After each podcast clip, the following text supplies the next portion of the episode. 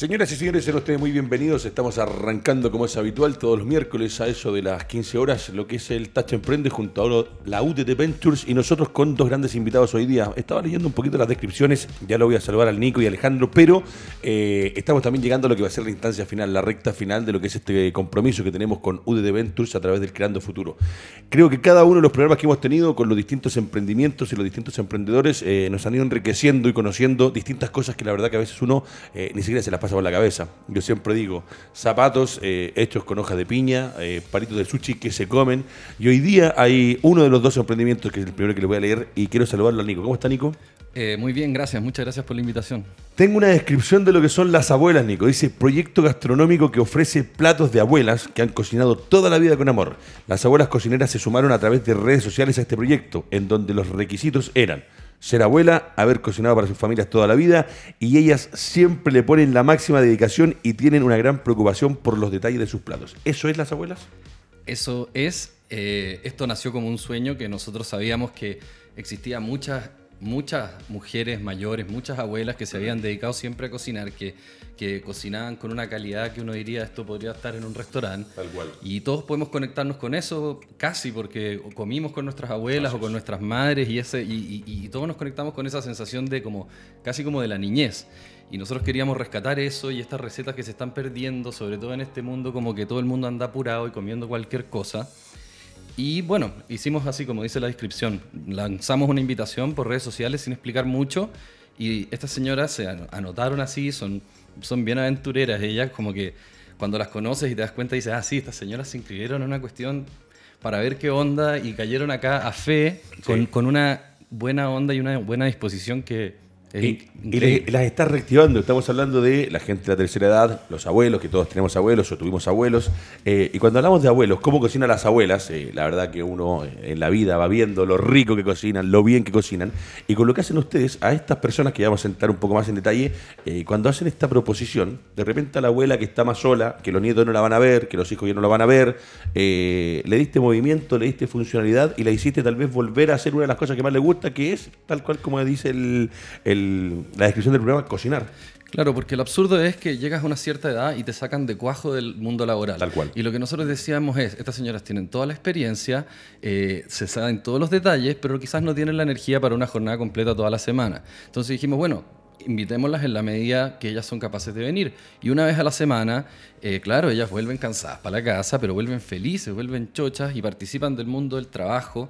Y es, un, y es una cuestión que es un negocio de verdad, no es una maqueta para que los, eh, la gente Están mayor haciendo se- algo y están recibiendo también remuneración por lo que hacen. O sea, claro, eh, eso se les paga por cada día que Perfecto, trabajan. perfecto. Eh, y, y además pertenecen a una cuestión que, que es, es nuevo para ellas. Como dices tú, muchas ya estaban retiradas en sus casas y esto les trajo como un segundo aire. Aparte, sucedió justo en plena pandemia, cuando los más encerrados eran los viejos y claro, esto fue un respiro para ellas y la próxima vez tenemos que invitar a unas de ellas porque son buenísimas para, para la radio, para, para explicar esto mejor que yo incluso. Lo encuentro extraordinario. Ojo, eh, volver a darle vida, como decía, por ahí hay una campaña de Mega, de- del canal abierto de televisión en nuestro país, que dice que lo único viejo es la forma de mirarlos. Y efectivamente, hoy día eh, la proyección de vida es mucho más larga que años atrás, eh, las condiciones han cambiado con respecto a la salud, se vive más, es más longeva la, la edad de la gente.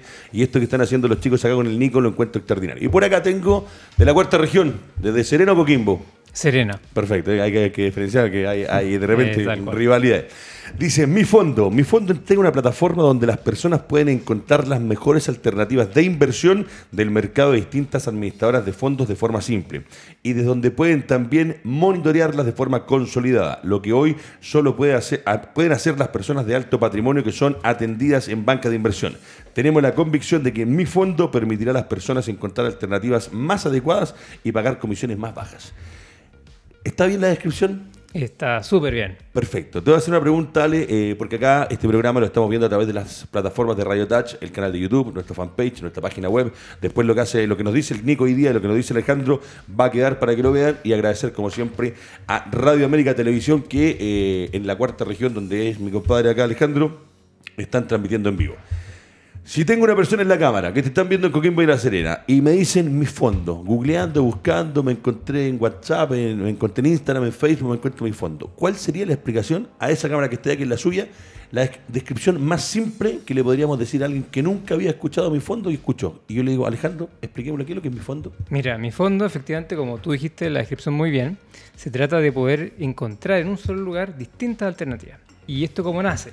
Nace, eh, bueno, es una idea que tiene mucho tiempo en- entre un equipo, digamos, eh, de amigos de hacer, pero se gatilló finalmente con el 10% eh, de la AFP. Buen punto. Mucha gente nos preguntaba, amigos, cercanos, qué sé yo, ¿qué ¿Qué hacemos hago? con este 10%? Eh, y la gente no sabe y en general lo que hacen es ir a su banco, donde su ejecutivo de cuenta, y le dice, mira, necesito invertir esta plata. Y obviamente el banco le ofrece el fondo mutuo de su banco. Tal cual. Pero a veces ocurre de que no es la mejor alternativa. Perdón, y la rentabilidad también es muy baja de los fondos mutuos. Y a veces la rentabilidad puede ser baja y o, y, o las comisiones pueden ser eh, elevadas. ¿ah? Pero depende mucho, obviamente, del banco. No quiero decir aquí que los fondos sean, sean malos. Al contrario, hay fondos muy buenos, pero no siempre son eh, atendidos bien las personas, no siempre le indican bien cuál es su mejor fondo y cuál es su mejor eh, serie dentro de ese fondo. Entonces, ¿qué dijimos nosotros? Mira, lo ideal sería tener un lugar donde tú puedas buscar entre distintas alternativas de distintas administradoras el que sea mejor para ti. Y obviamente pagando las comisiones más bajas. Y eso no existe en Chile hoy día. Curiosamente uno puede buscar propiedades por internet y elegir, ¿no es cierto?, Eh, entre distintas alternativas. Uno puede hacer eh, un montón de vitrineo, por así decirlo, con distintos tipos Sí. de productos, servicios, qué sé yo, pero no con fondos. Entonces dijimos, bueno, hagamos un- una especie de marketplace eh, de fondos y a la vez también preo- preocupémonos de poner en esa, en esa página, en esa plataforma, harta información financiera, Tal para que la gente vaya aprendiendo.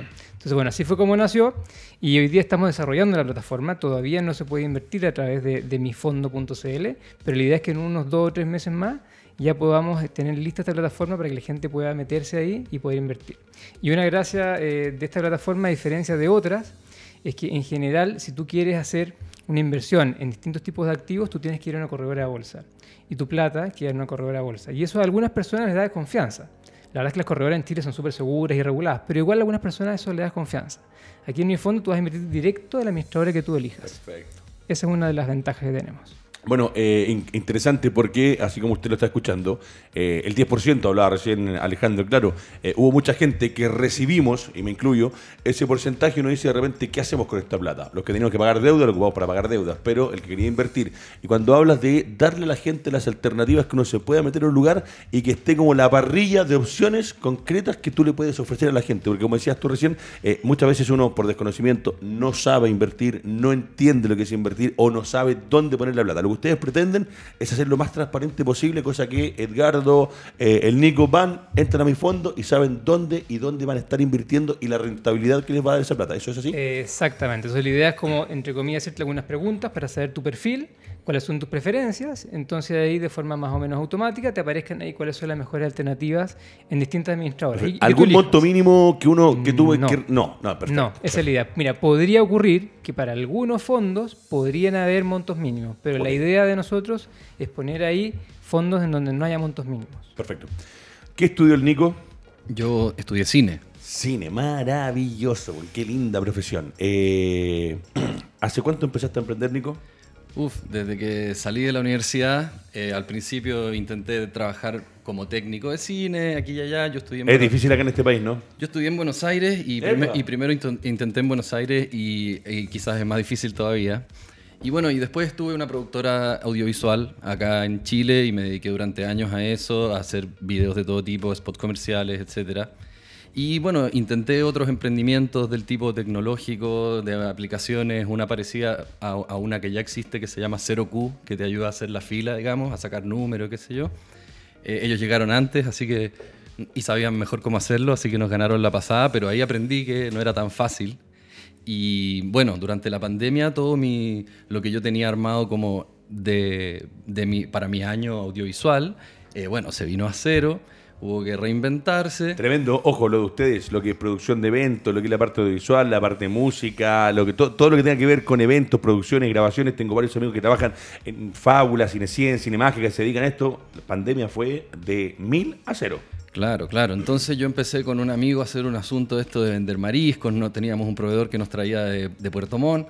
Y bueno, esa cuestión es muy re difícil, necesita de mucho volumen, pero ahí nos dimos cuenta con este amigo que, que, nos iba bien trabajando juntos, que éramos una buena dupla, y yo traía esta idea de las abuelas hace un tiempo. Eh, nos juntamos con otra socia que puso un pequeño capital y armamos este, este relato que era las abuelas, incluimos a las abuelas, empezamos a cocinar y con esto ya más, con este cuento ya más montado como gráficamente, cosa de que podías ver, conocer la historia, ver quiénes eran, eh, levantamos un capital adicional y eso nos permitió funcionar los primeros meses hasta que ganamos este capital expande de Corfo. Perfecto para entenderlo, eh, estaba la posibilidad del Nico eh, de hacer distintas cosas. Llega este momento. Parte eh, lo de las abuelas en pandemia. Sí, sí, sí.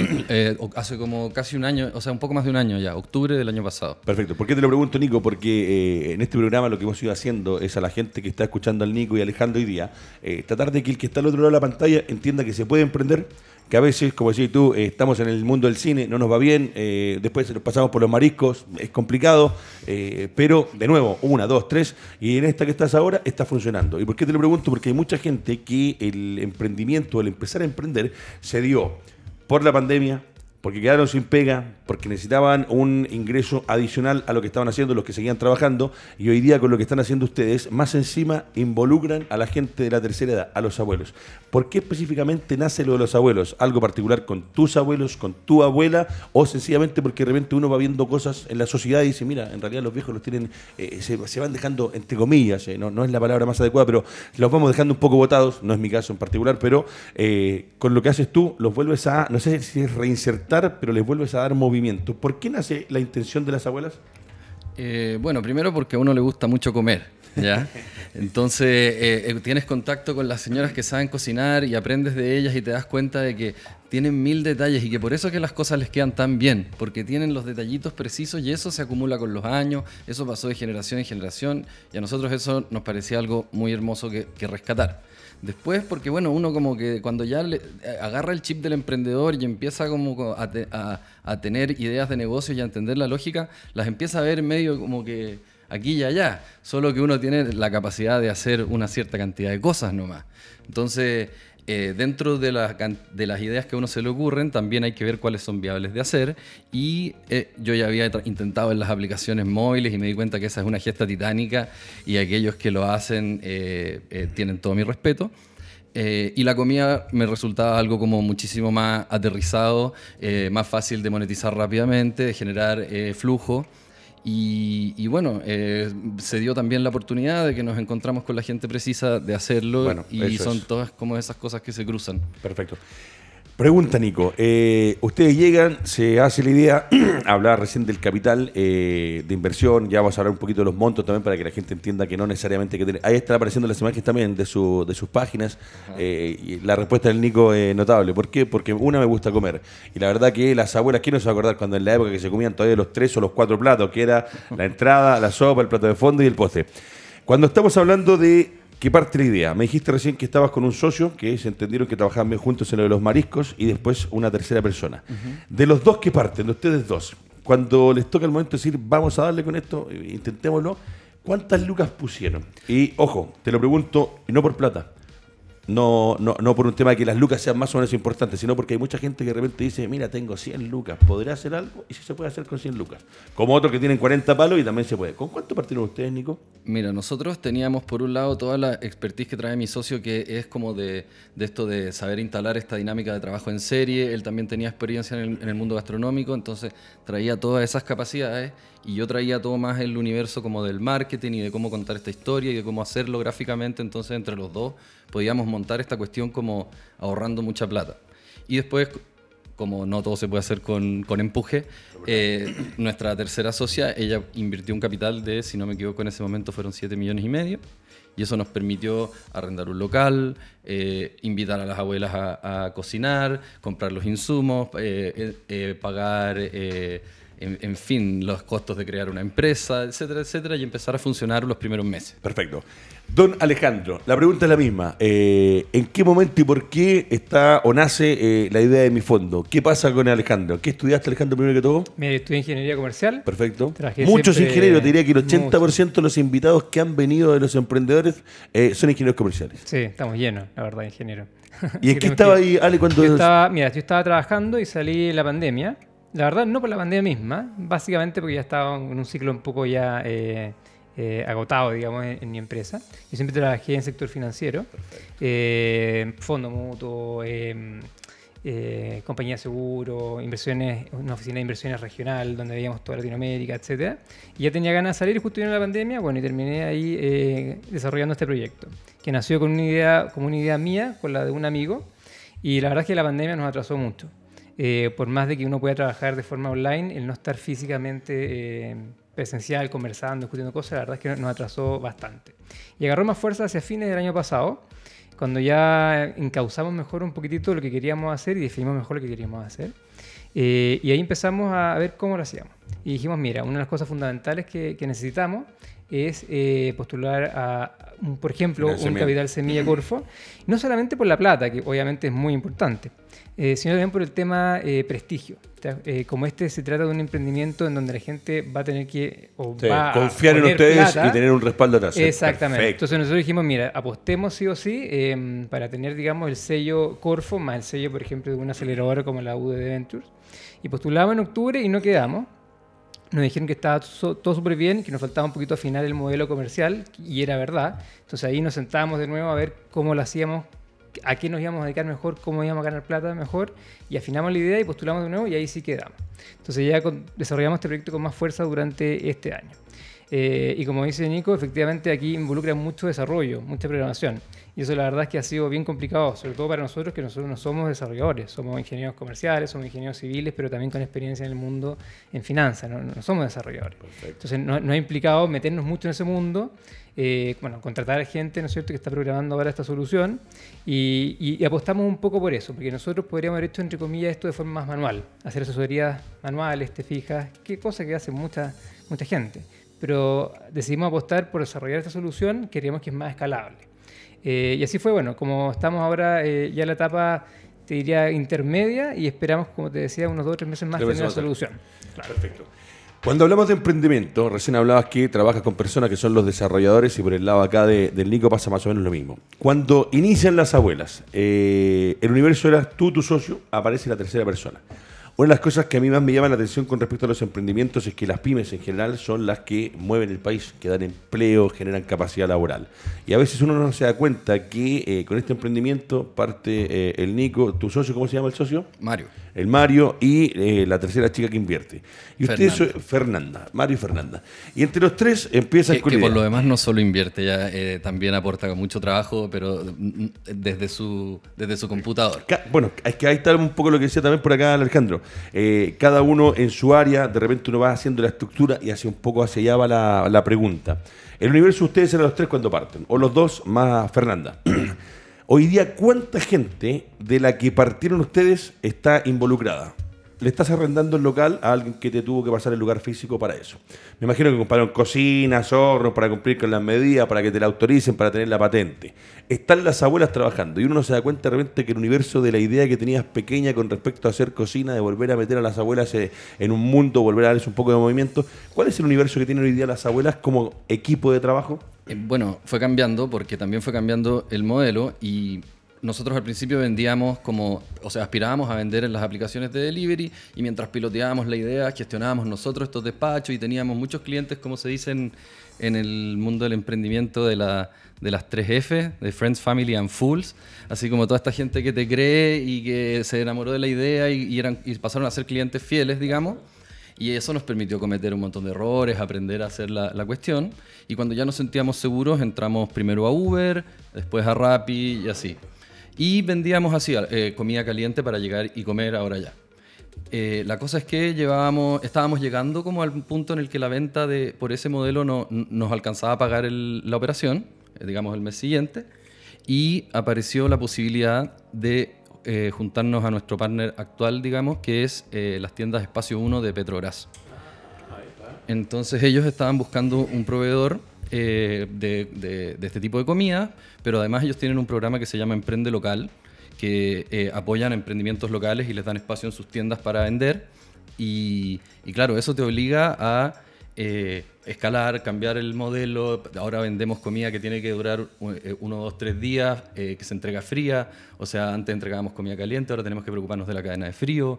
Antes producíamos una escala que cada, de, la, de, cual, de cada venta marginábamos tanto, ahora cada venta margina menos porque Tal es un cual. negocio por volumen. Entonces cambió y para responder a tu pregunta de la gente, ahora tenemos a eh, cuatro personas contratadas fijo, contratamos a una persona que es profesional de gastronomía, que tenía experiencia administrando casino y qué sé yo, entonces que sabe cómo, cómo llevar esto a escala. Contratamos a una cocinera, eh, contratamos a un cocinero también con experiencia en restaurante y ellos son el equipo que apoya a las abuelas que Perfecto. vienen cuan- eh, cuando ellas les toca venir eh, en, en cada oportunidad, digamos, se- que ellas van rotando. O sea, Ya- tenéis cuatro contratados fijos. Espera, porque me faltó mencionar a la persona que reparte. Perfecto. Además. Ahí. O sea, tenéis los cuatro fijos, eh, con este sería el quinto, más las abuelas que van a cocinar. Exacto. O sea, eh, a veces sin darse cuenta lo que hace el Nico con las Más abuelas. Más los socios. O sea, estamos hablando ocho o nueve personas. ¿Sabes por qué te lo digo, Nico? Porque eh, en cada programa hemos ido tratando de sacar una cuenta más o menos. Y entre solamente ustedes, los emprendedores que han venido acá, yo creo que con ustedes, ya llegando a la recta final, nos queda un programa para cerrar el 2021. 800 personas, fácil, de las que ustedes, los emprendedores que han estado acá sentados, les están dando pega. O sea, por los pro- proveedores, por el tercero, porque imagino que la comida hay que envasarla en algo. O sea, le estáis comprando a alguien que tiene los envases, eh, la máquina de sellado, los platos que tienen que... O sea, es un universo que uno no se da cuenta, pero vas dando y generando trabajo para las abuelas y para el proveedor que te hace que tu negocio pueda funcionar. Por acá lo de ustedes es un poco distinto porque eh, lo que tienen que hacer ustedes es desarrollar este sistema, meterse en una parte más tecnológica, pero también me acuerdo, el universo ustedes eran los dos y hoy día ¿cuál es el universo estando a tres meses más o menos de Sí. poder lanzarlo? Y nos partimos dos con la idea, en el camino subamos a un tercero y ahora estamos asociándonos con dos personas más, eh, los cuales son súper importantes porque uno tiene mucha experiencia comercial en, en bancos, digamos, en particular en, en esta área, y, y el otro es socio, de una, fundador de una empresa de software que ya le da servicio Perfecto. a bancos y corredoras, que nos va a hacer, entre comillas, lo que le llamamos la, la cocina. ¿ah? Nosotros vamos a desarrollar lo que le llama, esto es medio técnico, el front-end o la parte que tú ves, digamos, de tu página o aplicación, y él nos va a dar el servicio de todo lo que pasa por atrás. Perfecto. Es decir, cuando se calcule cuántas inversiones tiene y qué rentabilidad has tenido, lo va a hacer, digamos, él. Entonces él va a entrar también, entonces hoy día somos cinco trabajando, bueno, y él tiene todo un equipo trabajando, y indirectamente también el programador que nos está haciendo la, la- la página web también tiene su equipo trabajando. Entonces, yo diría que directamente somos cinco socios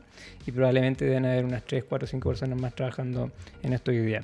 Y claro, y cuando ya empieza a andar, la idea es que seamos los socios que estemos ahí, probablemente vamos a hacer contratar al menos una persona, Eh, así que ya seríamos seis, digamos, ah, directamente en el emprendimiento, más todavía algunos indirectos que estén apoyando con, con programación. Y No, y claro, y lo de ustedes a medida que más gente vaya invirtiendo, vaya apostando, obviamente hay que ir co- conformando un mejor equipo. Tal cual. Cuando hablamos de eh, los fondos, que para muchos de los que han venido acá, de todos los programas que hemos hecho, eh, tenemos por ahí, Alvarito, ¿cuál es el número del capítulo del día de hoy? ¿Puede ser el 21? Eh, Échenle una miradita. Eh, de todos los que han venido, eh, cuando han postulado a los fondos, no sé si eh, Alejandro o, el Nico me decía lo, lo importante que es ese capital de inversión, pero ese capital de inversión viene después, o sea, parten las abuelas, está el Nico, están los socios, después se postula a esta entidad, a Corfo o a otras entidades que hay para poder obtener financiamiento. ¿Cómo fue el proceso de postulación de ustedes, Nico? Porque acá, eh, de los 21, si son 21 programas, solamente en dos programas he tenido dos chicos que han estado conmigo que me dicen, no, me gané el fondo a la primera. Pero la mayoría, a la primera no le fue bien. No sé si por ahí tú dijiste, Ale, eh, postularon, corregir algunas cositas, porque creo que dijiste una frase como, sí, está bien enfocado, pero hay que corregir algún detallito. Y eh, capítulo 20, perfecto. Y cuando ustedes van a postular, hay muchos que a la primera no les va bien, a la segunda a veces tampoco, a la tercera, siempre me acuerdo de una chica de Concepción que me dice, a la octava me funcionó. ¿Cómo fue el proceso de postulación de usted, Nico, para llegar a obtener este financiamiento? Eh, no fue a la, a la primera, la verdad. Epa, mira, y fue, nos enteramos una semana antes que había aparecido esta convocatoria y esta es la que se llama Capital Semilla Expande de Corfo, que básicamente ya tienes que haber como, ya te tienes que haber arriesgado, ¿cierto? Ya tienes que estar en el servicio de expuesto interno, ya tienes que estar facturando, pero no podías haber nacido más de tanto tiempo para atrás y no podías tener más de tanta cantidad de ventas. Entonces calzábamos en el universo. Y lo que nosotros nos dimos cuenta cuando revisamos la primera tanda de postulación es que de los 1100 proyectos que habían postulado, creo que solo 100 pasaban la admisibilidad. Entonces mucha gente se queda fuera por de repente hacerlo apurado, no leer bien cada cosa que te están preguntando, no leer bien las bases. El video tiene que ser preciso de no más de 40 segundos. Y, en, fin, entonces mucha gente se queda fuera de base. Eso me pareció súper sorprendente. Mira, lo que dijiste recién, Nico, eh, y es coincidente, porque acá tenemos el tercer caso cerrando el año del tercer emprendedor que Nicolás Pérez con las abuelas que se lo gana la primera. Pero el Nico acaba de decirle algo a usted que está viendo el programa, eh, o que lo va a ver después eh, y lo va a escuchar. Y el Nico dice, hay que leer las bases el 99.9 de nuestros invitados nos ha dicho lo mismo que está diciendo tú, Nico. Hay que leer las bases generales que te pone Corfo. Después de eso, además, las bases específicas del, fondo al que estáis postulando, y eh, aunque parezca de repente algo tan extraño, es como yo siempre puse el ejemplo un día, es como cuando compráis un mueble y para que te quede perfecto tenéis que leer las instrucciones, porque si no va a llegar al final del armado y te van a sobrar o te va a faltar algo que no hiciste bien. Y con lo que me dices tú, Nico, toda la gente que ha estado acá me dicen lo mismo, que han fallado o han fracasado porque las bases, que a veces son largas, que uno las encuentra eternas, que son un poco lateras, son un poco fome, pero esas bases son las que, como dice el Nico, son las que a usted el día de mañana le van a entregar que a medida que responda, responda lo, que hay exactamente que responder. Me dijiste lo del video, lo mismo, y el otro día había una chica que decía cambiamos un par de palabras entre la primera postulación y la segunda, la tercera y la cuarta, y ese cambio de palabra o el uso o la respuesta de una forma determinada en cosas muy pequeñas, como lo que decías tú, fue lo que le hizo ganar este fondo. Cuando ganan el fondo, ustedes eh, inmediatamente van y buscan una aceleradora de negocios, que en este caso llegan a UDD Venture. ¿Cómo es la llegada tuya con UDD? Eh, mi, hermana es, exalumna de la universidad y, nosotros sabíamos que estaba dentro de las listas de las posibles, porque primero no te piden una aceleradora, te piden una entidad patrocinadora, que en el fondo ellos intermedian entre Corfo y tu proyecto y eh, luego puedes contratar la aceleradora con ellos mismos, que fue algo que nosotros decidimos hacer, o podrías contratarlo con otra aceleradora. Y no, la llegada es buenísima. Bueno, de partida, como ellos ya son tu entidad patrocinadora, conocen tu proyecto, entonces saben como más o menos qué es lo que ya, qué es lo que ya te han ofrecido. Entonces no eh, eso evita que sea redundante. Y bueno, tienen una red de, mentores y de asesores que son buenísimos. Nosotros nos fuimos por una asesoría eh, específicamente en finanzas y nuestro asesor es un super saiyajin del Excel de las finanzas y nos armó un flujo de caja que es una cosa que nosotros jamás hubiésemos podido tener en nuestras mentes, como eh, es una expertise, y aparte porque no es solo saber usar el Excel, el tipo sabe como ok, mm, eh, tu, tu, merma no debiera ser más de tanto, tu porcentaje en el, del despacho no debiera ser más de tanto, tener un margen así ya está bien o mal. Entonces, todas esas cosas que nosotros podíamos intuir quizás, él, tenía un conocimiento más cabal, seguramente porque tiene experiencia en proyectos parecidos y qué sé yo. Y por otro lado, los mentores también, o sea, eh, tipos con mucha experiencia. En, negocios que a veces son afines al tuyo o que no, pero que han participado de tantas cosas que, conocen los, los conflictos típicos con los que uno se topa y siempre te dan así unos consejos que son un lujo. Mira, eh, lo que dice el Nico cuando hablaban de los mentores o esta gente con UDD Ventures, eh, recordarles a ustedes que eh, UDD Ventures hoy día es la entidad que hace posible hacer este programa, que nos manda a los chicos que son emprendedores, que como decía por ahí eh, Alejandro, una de las gracias de estos negocios, sobre todo por ejemplo en el caso de Alejandro, donde es un fondo para que usted invierta su plata, que uno se preocupa porque cuando no conoce, acá tienen dos cosas importantes, el respaldo de haberse ganado un financiamiento porque el proyecto es serio, y segundo, tener atrás el respaldo también de UDD Ventures. Cuando fuiste a postular, ¿cómo fue la, postulación tuya? ¿A la primera, como mi compadre acá, o costó un poco más, fue más complicado? ¿Y cuál fue el fondo? Eh, al Semilla Inicia, ¿no? Fue el Semilla Inicia, efectivamente. Y, como te contaba, postulamos la primera vez y nos pasó lo que tú contaste que le pasa a muchos. Llegamos tarde y literalmente estábamos ahí a 30 segundos que finalizara la postulación respondiendo preguntas. Y algunas creo que no alcanzamos a terminarlas. Y bueno, postulamos y como te digo, igual no fue bien desde el punto de vista que nos dieron un buen feedback, que nos faltaba, ¿no es cierto?, afinar el modelo de negocio, cómo íbamos a ganar plata. Y con eso ya pudimos postular la segunda vez, ¿no es cierto?, con más tiempo y sabiendo mejor que hay que responder una serie de preguntas y, cómo hacerlo mejor, ¿no es cierto? Y bueno, y ahí ya eh, quedamos afortunadamente. Y bueno, y la llegada también a, la UD Ventures, como, bueno, como contaba eh, Nico, tú puedes elegir entre comillas, ¿no es cierto? O ahí te pasan ahí una parrilla de entidades patrocinadoras. Y nosotros nos juntamos con varias, la verdad, con varias universidades, con algunas instituciones privadas, y, lejos la que más nos gustó fue la, fue la UD Ventures. Eh, y bueno, y ahí afortunadamente también quedamos, porque muchos postulan y, y no tienen capacidad Como para aceptarlo como a tú, todos. 1100 y pasaron 100. Aprox, sí. Imagínate. Entonces, bueno, menos mal quedamos también y, y la verdad también ha sido súper bueno. O sea, O sea, como dice perdón, Nico. perdón, no, déjame- perdón que interrumpa. No, n- sí han pasado la admisibilidad, no es que se lo Sí, no, claro. Claro. 100 son los que pasan en el filtro donde están de los mil y tantos que postulan.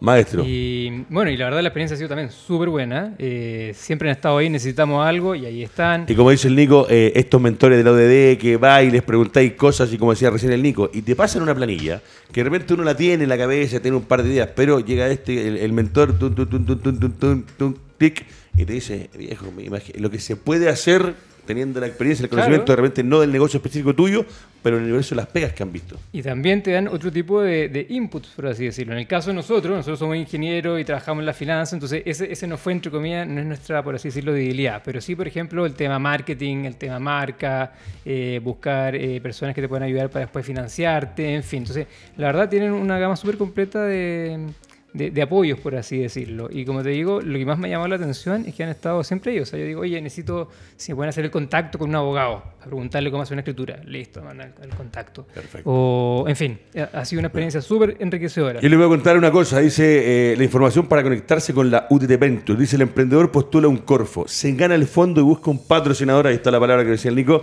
un patrocinador y ahí llega la UTT Ventures. La otra alternativa es que UTT Ventures gana un fondo Corfo y luego convoca a emprendedores, MIPES o pymes. Por eso la invitación para usted es para que siempre se conecte con Corfo y conozcan cuáles son los fondos vigentes. Nico, cuando empiezan las abuelas o arranca este año, eh, acá también ha- hay una cosa que ha sido muy coincidente. eh, hay un gran porcentaje, les podría decir que el 60-65% de los que han venido partieron en pandemia. Eh, este país lleva desde el estallido social, el mundo lleva dos años en pandemia, para los chilenos ha sido complicadísimo. Y cuando ustedes parten con esta idea de hacer el, tema de las abuelas, me imagino que se proyectaron, porque uno pro- proyecta, arma algo en su cabeza. Si te pregunto, entre marzo, no, entre enero del 2021 y hoy día que ya estamos a 5 o 6 días que se nos vaya el año. Las proyecciones que tenían las abuelas, ¿cómo estuvo el 2021? Uno dice, ¿sabéis qué? Mira, nos fue bien, cumplimos, quedamos al debe y vuelvo a repetir, en un año de pandemia donde todo es distinto, todo es más complicado, cuarentenas, el tema de estar encerrados, pero para ustedes por ahí también puede haber sido una buena unidad de negocio, porque mandar la comida, hacer el delivery fue una de las cosas que a, las empresas que venden alimentos, la gente que no podía salir muchas veces, lo llamaba a ustedes para ver. ¿Cómo fue el 2021? Eh, fue un buen año, un buen año de mucho aprendizaje. No sé si te diría que cumplimos las proyecciones de ventas que teníamos porque, bueno, estas cosas son dinámicas. Partimos con un modelo, cambiamos a otro, pero eh, sí fue un año de mucho aprendizaje y como nuestro negocio era de los cuales podía todavía seguir funcionando, eh, yo era de los afortunados que podía salir de su casa todos los días a trabajar, digamos. Entonces, claro, no era un negocio que, que tuviese esas barreras eh, de, la pandemia. Eh, es más, tenía como este incentivo de que todo el mundo estaba pidiendo comida. Pero, claro, para nosotros el punto, el punto más importante de este año fue lograr esta posibilidad de vender en, formato de retail, digamos, con Espacio 1, que aprovecho de mandarle saludos a Extra- todos. No, extraordinario. O sea, estáis hablando de un emprendimiento, perdón, pero eh, lo que dice el Nico, estáis hablando de Espacio 1, o sea, es uno de los lugares grandes que está en todo Santiago y en todo el país. O sea, llegar a, a esa alianza, extraordinario. Aplauso Sí, para eso. Un saludo a, a todo el equipo de Espacio 1, que son unos capos. Y bueno, hoy día estamos en nueve tiendas. Eh, en, en el standalone de Parque Arauco, que está por la entrada de Cerro Colorado. Estamos en Vespucio con Vitacura, en Padre Hurtado con Vitacura, en Abadía con Las Condes, en Metro Los Dominicos, en Las Brujas, ahí en La Reina. Estamos en Ciudad Satélite, en Maipú. Estamos en Enea, allá en Pudahuel. Y estamos en Bilbao con Antonio Varas. La próxima semana estaremos en entrando a Eliorio Yáñez con Infante, Perfecto. a Rotonda Atenas y a Los Trapenses allá arriba de la dehesa.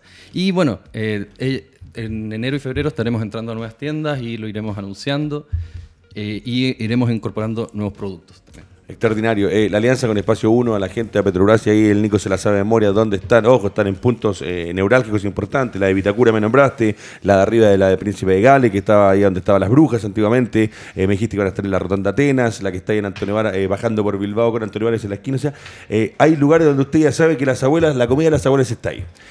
Cuando le pregunto por otro lado a Alejandro, el 2021, lo mismo que, que al Nico, parten, hay expectativas, uno tiene la intención, vuelvo a repetir, eh, yo creo que hay muchos negocios, emprendimientos, para nosotros mismos, nosotros como radio llevamos tres años y un par de meses, pero nosotros cuando partimos en julio del 2018 tiramos un proyecto a 36 meses, pero esos 36 meses hoy día es imposible evaluarlos, a pesar de que somos también agradecidos de que hemos estado o nos hemos podido mantener de pie porque esos 36 meses, 24 fueron de pandemia. ¿Cómo lo de ustedes el 2021? Si tú, yo te pregunto ya, Ale, eh, ¿se cumplió? ¿Llegamos a la meta? Eh, ¿Quedamos al debe? ¿Qué tal fue el año? Mira, yo te diría que nuestra meta era tener a fin de año lo que le llaman el mínimo viable eh, o el mínimo producto viable. Perfecto. Que en el fondo es una maqueta de lo que tú puedes hacer. Yo diría que eso se nos atrasó unos dos o tres meses, pero se nos atrasó para bien. ¿Por qué? Porque en el camino encontramos estos dos socios que están entrando hoy día y que al darnos esta, esta solución de software, de poder integrarnos directo con las administradoras. Eh, con eso ya nuestra maqueta ya no va a ser maqueta. O sea, nos atrasamos tres meses, pero ya esperamos que en marzo vamos a tener directamente un producto, por así decirlo, terminado, en donde efectivamente tú vas a poder invertir directamente en una administradora. Entonces fue, como todas las cosas, una balanza. Yo diría que en general ha sido mejor de lo esperado. Y bueno, el entrar también con la UD Ventures, con Corfo, te ha permitido abrir varios caminos. Es decir, antes tú era, te era muy difícil acercarte, ¿no es cierto?, a ciertas instituciones, a ciertas empresas o empresarios, qué sé yo, y hoy día eso te va a abrir muchas puertas. Yo diría que el próximo año debiéramos capitalizar toda la inversión que hemos hecho este, digamos, en desarrollo, en programación, en contacto, etc. Dijiste algo recién, Ale, eh, nos atrasamos para bien. Eso es cuando uno, eh, por ahí los tiempos no se van cumpliendo, pero hay un crecimiento, un entendimiento, un conocimiento que ese retraso te va a permitir en el momento que salgan, en dos, tres meses más, eh, salir mucho mejor afinado, mucho mejor afiatado con el mismo producto. Esos tres meses que se atrasan hoy día ya los tienen contemplados. Tú me dices cuando me dices que van a estar lanzando en tres meses. Ese es un plazo real que tiene hoy día para que en tres meses más la gente ya pueda contar con ustedes. Yo pensaría que sí, exactamente. Mira, siempre está sujeto a alguna que otra modificación de programación sobre todo, pero por lo menos ya tenemos todo de esto ya están trabajando en, la página y ya tenemos todas las integraciones ya más o menos listas para hacerlas. ¿ah? Entonces yo esperaría que ahora es cosa solamente de sentarse a afinar, a integrar y ver ahí qué cosa hay que pulir, pero yo esperaría que marzo es un periodo bastante eh, real, si es que no antes, como para ya empezar a, poder invertir a través de, la página. Y ahí me diste un pase gol, me dijiste página. Y ahora le voy a preguntar al Nico por acá, cuando hablamos de eh, las abuelas, ya están en espacio uno maravilloso, pero eh, todos los emprendimientos, los negocios necesitan un canal de difusión, un canal de ventas. Si hoy día le pregunto al Nico, a la gente que ya hoy día lo está viendo, porque por ahí va, bueno, ahí está mi fondo.cl, esa es la de Alejandro Conte, que es mi fondo, va a aparecer la del Nico ahora. Cuando le digo al Nico, Nico, aparecen las abuelas, eh, hay gente dentro del emprendimiento, al principio los emprendedores hacemos o se hace de todo, o sea, el gerente, el dueño del asesor, el que reparte, el que limpia, el que la. Después se va ordenando un poco la casa y tú me decías, ya, hoy día tenemos uno que está que maneja las finanzas, eh, tenemos a la persona de reparto, me dijiste, contratamos un especialista en cocina. Cuando yo le digo al Nico, ¿cuál ha sido para ustedes el mejor canal para darse a conocer? Facebook, Instagram, página web, eh, algo más al activo, el material POP, los volanteos, el puerta a puerta, no sé. ¿Qué ha sido para ustedes el canal de comunicación que hoy día un emprendedor te pregunta y tú me decís, para lo que es comida, yo le recomendaría este? Mm, yo creo que es una combinación de que primero armamos una, una, dinámica por redes sociales eh, y, después precisamente para estos negocios de comida entrar a las plataformas de delivery es fundamental, porque ahí es donde están sucediendo los miles y miles de compras diarias, donde la gente que ya quiere comprar algo para almorzar está mirando qué comer y se topa con tu, con tu negocio que no sabía que existía, que no se lo iba a topar quizás en redes sociales porque el alcance que, que puedes hacer en campañas mediáticas al principio es muy bajo. Entonces, claro, te la tienes que ingeniar y te la tienes que y, y este también es un negocio de mucho de boca a boca, del que lo prueba, lo recomienda y como es una idea como es una idea que a mucha gente le hace sentido instantáneo, o sea, como son abuelas que cocinan su comida que han eh, cocinado el, toda el la vida. El nombre es extraordinario, o sea, yo lo veo buscando en, pedidos ya, en Rápida, lo mismo que son las aplicaciones donde seguramente después va a estar el Nico. Las abuelas, man, interesante. Entonces, claro, todo eso, todo eso te ayuda. Tener una historia que contar eh, es algo eh, fundamental. Ahí están. Ahí están. Son, bueno, ellas son unas genias, tienen una personalidad impresionante, aparte de una ética de trabajo insuperable. O sea, trabajar con gente mayor es trabajar con gente que ya no está para el hueveo, perdone, sí, perdónenme. Se entiende perfecto, Nico. Y que, y que están encantadas de hacer lo que están haciendo, porque aparte se las está valorando y se las está poniendo en el centro del, del relato y son ellas las que traen eh, esa experiencia y nosotros somos los que nos partimos el lomo para que la cuestión exista y pueda seguir existiendo, digamos. Pero son ellas las que traen el relato. O sea, sin, sin ellas, no, ¿qué seríamos? Seríamos solo comida y nunca nos hubiésemos llamado la atención a, a mucha No estaría gente. la diferencia. Claro. Tal cual.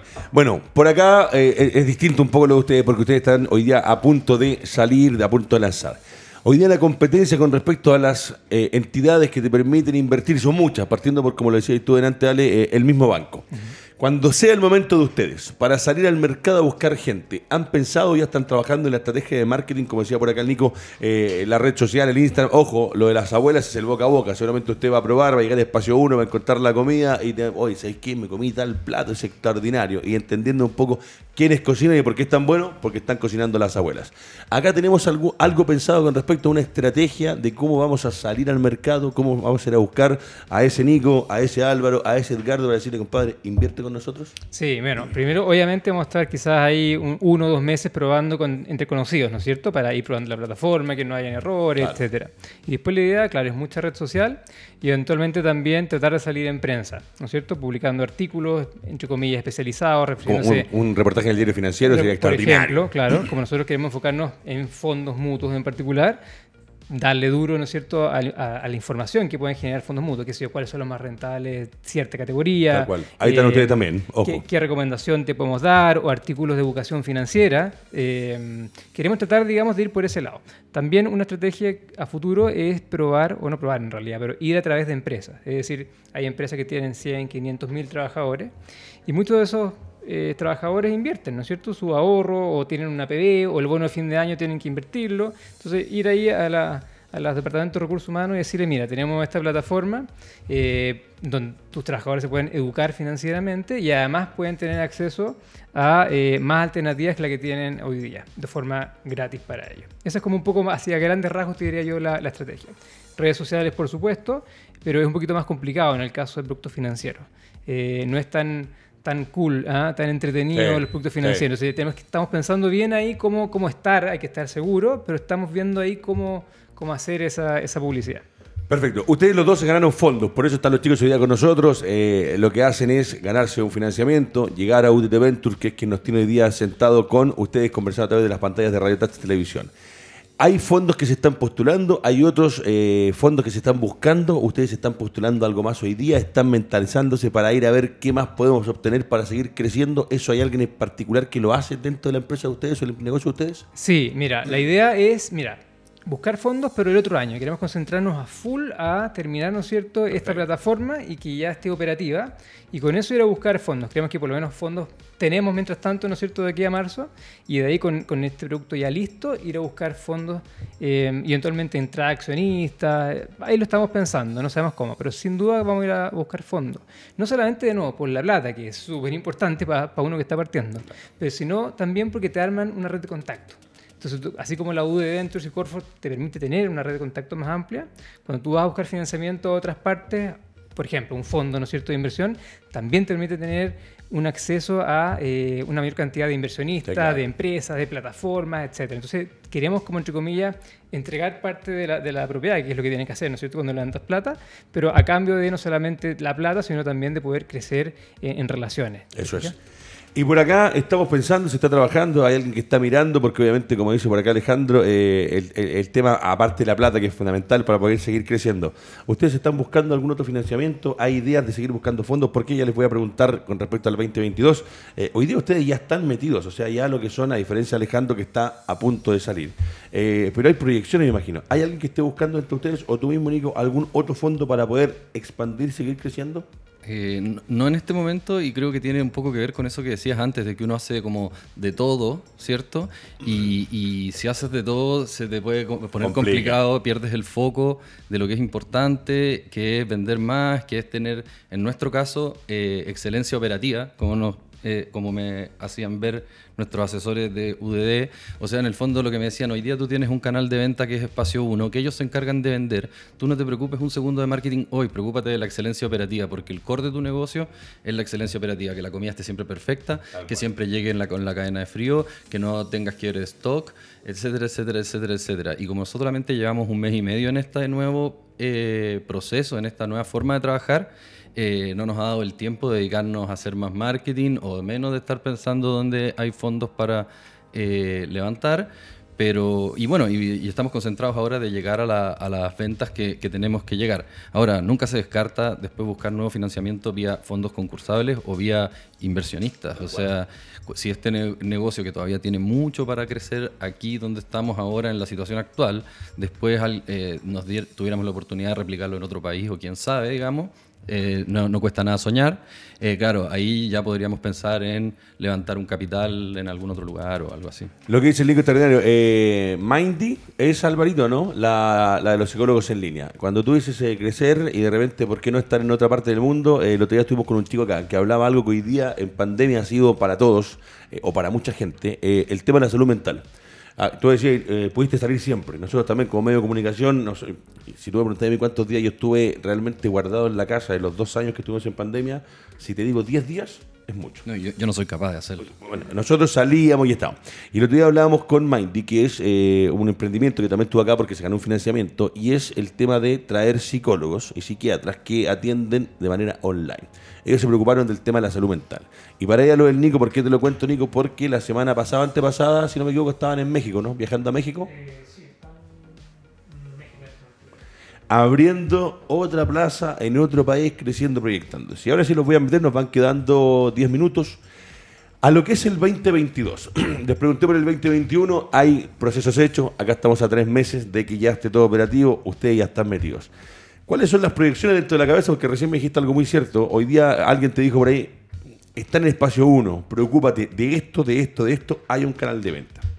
Pero me imagino que vienen más proyecciones, eh, abrir, por ejemplo, alguna sucursal de repente en regiones, no sé si les da eh, la, posibilidad de despachar desde aquí. ¿Cuáles son las intenciones que tienen para el 2022, hablando a nivel nacional? Y lo que dijiste recién, lo cuento de tarde. ¿Y por qué no el día de mañana que las abuelas pueden estar o el mismo modelo, replicarlo, tal vez no sacando la comida desde acá, pero con las abuelas de Argentina, con las abuelas de Perú, con las abuelas de Bolivia?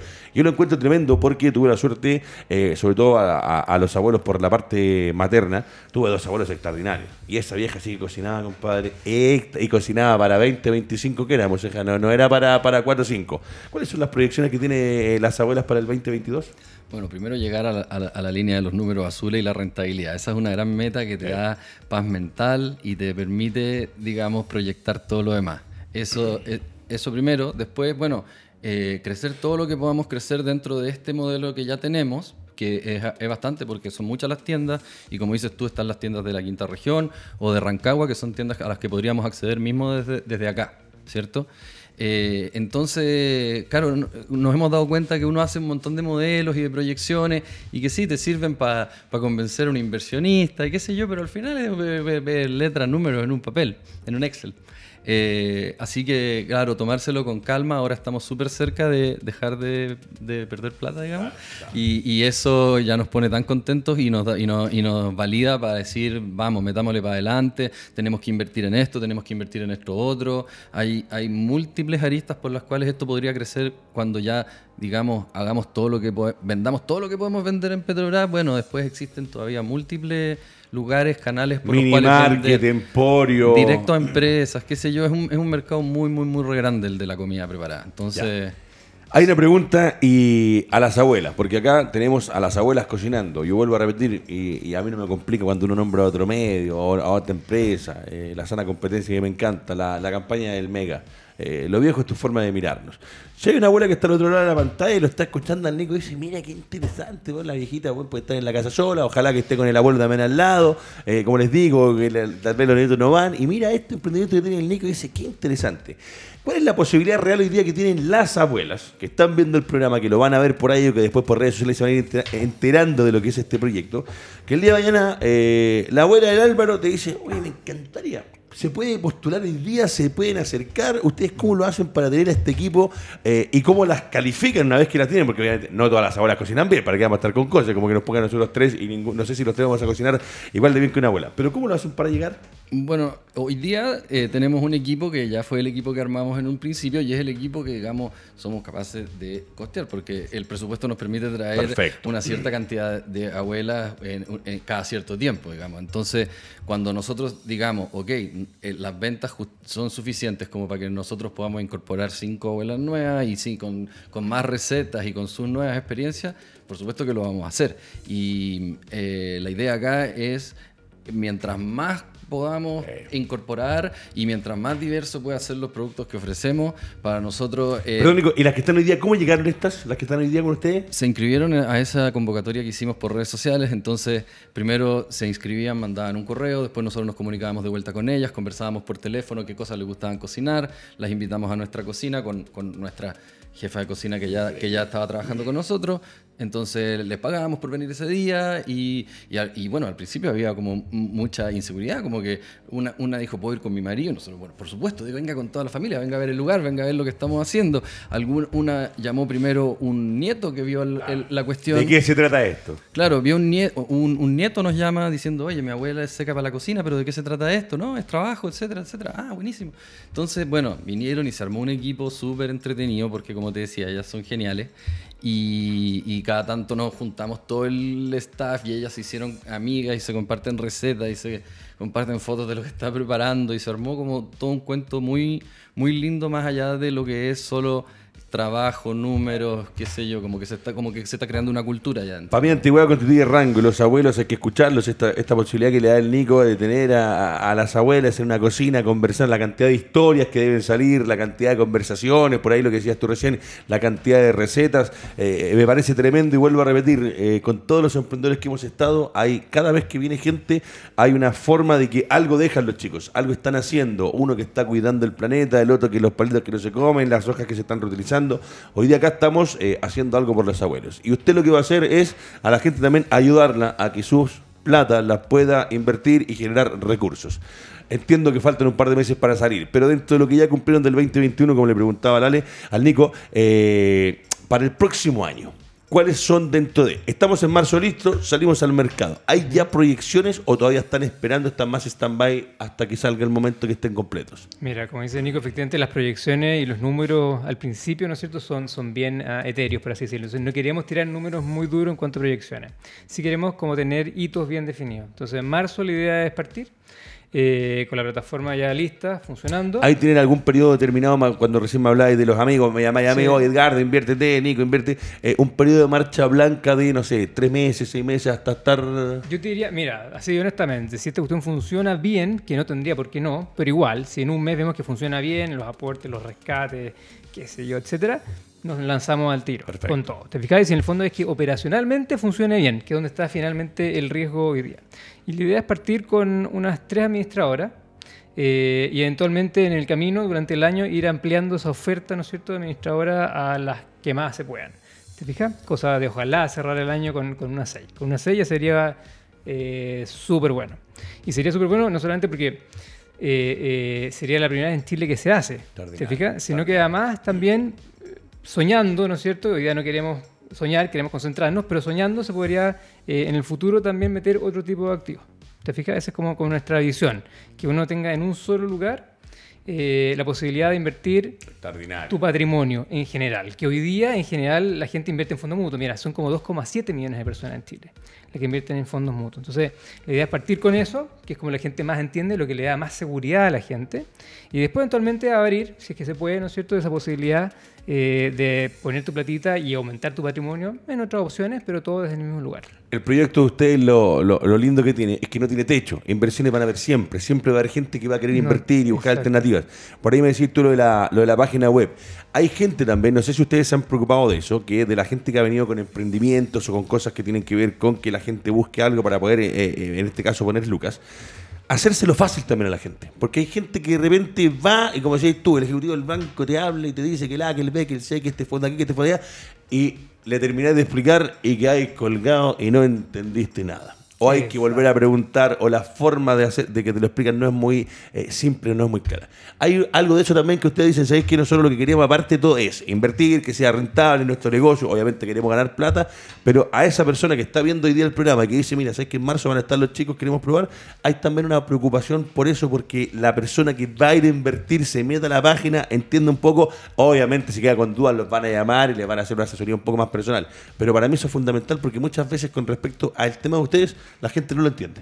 Es crítico y como tú dices, mira, no hemos gastado meses, meses pensando el diseño de, de la plataforma, de cómo la gente se meta, vea algo súper sencillo y nosotros a su vez le ofrezcamos de forma súper rápida y clara su mejor alternativa.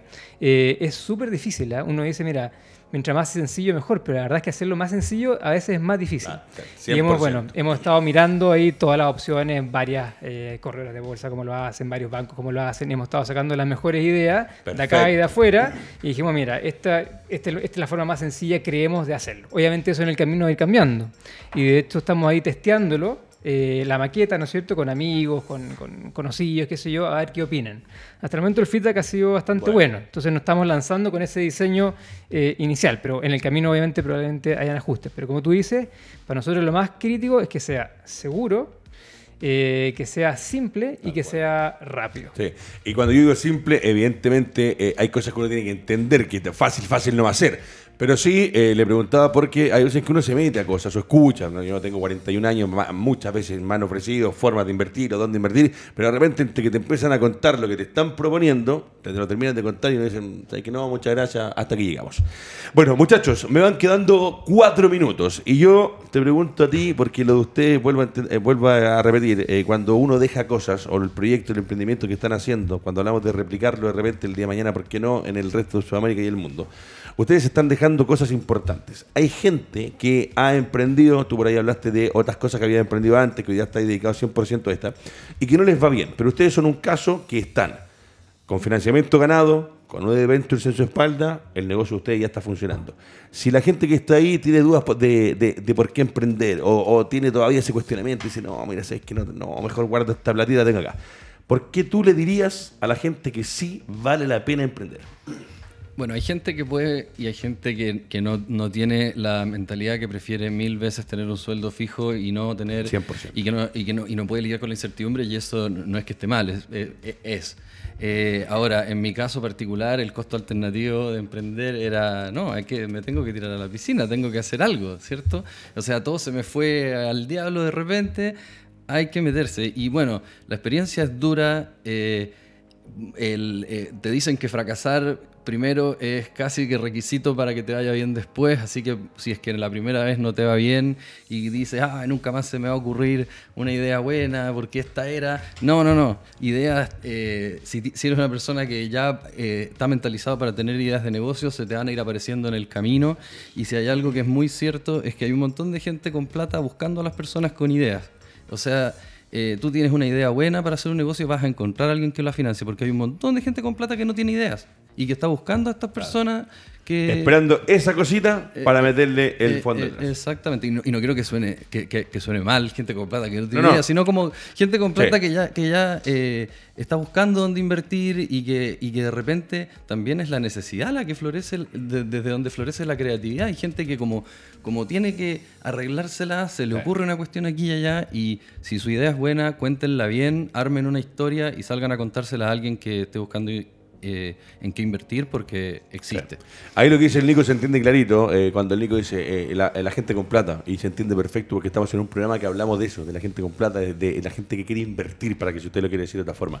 Y como dice el Nico, de repente necesidades o frente a una necesidad que se te plantea, viene una idea, se te ocurre algo. la pandemia fue el ejemplo más claro. nosotros como generación vamos a pasar la historia porque la última pandemia en el mundo fue hace 100 años atrás, o sea, hace 100 años atrás que no estaban los medios, la tecnología que tenemos hoy día y como dice el Nico, frente a esta situación hay muchos que decidieron emprender. Acá tenemos un ejemplo clarísimo. Y ahora le pregunto a usted, compadre, para cerrar eh, lo que es esta nueva edición. Ojo, eh, ya se viene Navidad, se viene final de año, eh, estamos cerrando. Para mí, este año pasó, no sé si porque uno se va poniendo más viejo, pero pasa cada vez más rápido el año. Llega a marzo no te das cuenta, estamos en diciembre. A la gente que los está escuchando, porque el Nico ya nos dio una respuesta bastante clara. ¿Por qué le dirías a los que están escuchando, sabes que sí, vale la pena emprender, vale, la pena arriesgarse, como dice el Nico por acá? A veces hay tropiezos, hay fracasos, hay que levantarse. No es fácil porque a veces uno se cae una vez, dos veces y dice, no, sabes que no, no, no más, voy a volver a trabajar a, trabajar a patronado, como se dice. ¿Por qué vale la pena emprender? Mira, yo creo que te permite un crecimiento personal que de otra forma no lo tendrías. Eh, y efectivamente no es para cualquiera. Y yo la gente que decía emprender, yo le diría, mira, no pienses en emprender solo para ganar plata, porque efectivamente puedes fracasar en el camino y puedes salir para atrás. O sea, esto no es una decisión económica la gran mayoría de las veces. Piensa en emprender como una, como una etapa, ¿ah? como un crecimiento personal que tú quieres hacer. Y si te va bien en el camino, mejor aún, pero hay que estar obviamente dispuesto a fracasar, eso es una realidad. Yo en lo personal he crecido un montón. O sea, me ha tocado aprender eh, de un montón, o sea, hasta diseñar el logo, ¿te fijáis? Cosa que jamás en mi vida tuve que, hacer. Tuve que agarrar ahí el Photoshop y, entrar a modificar y jugar ahí con los diseñadores, en fin. Pero te da un crecimiento personal en todo sentido. Eh, efectivamente también se pasa mal. Yo diría que mi experiencia, por lo menos, que antes yo estaba eh, empleado, ¿no es cierto? Siempre trabajé empleado en instituciones financieras. Uno, entre comillas, tiene una vida dentro de bastante, eh, no relajada, porque es una pega bien dura, pero dentro de bastante confortable, por así decirlo.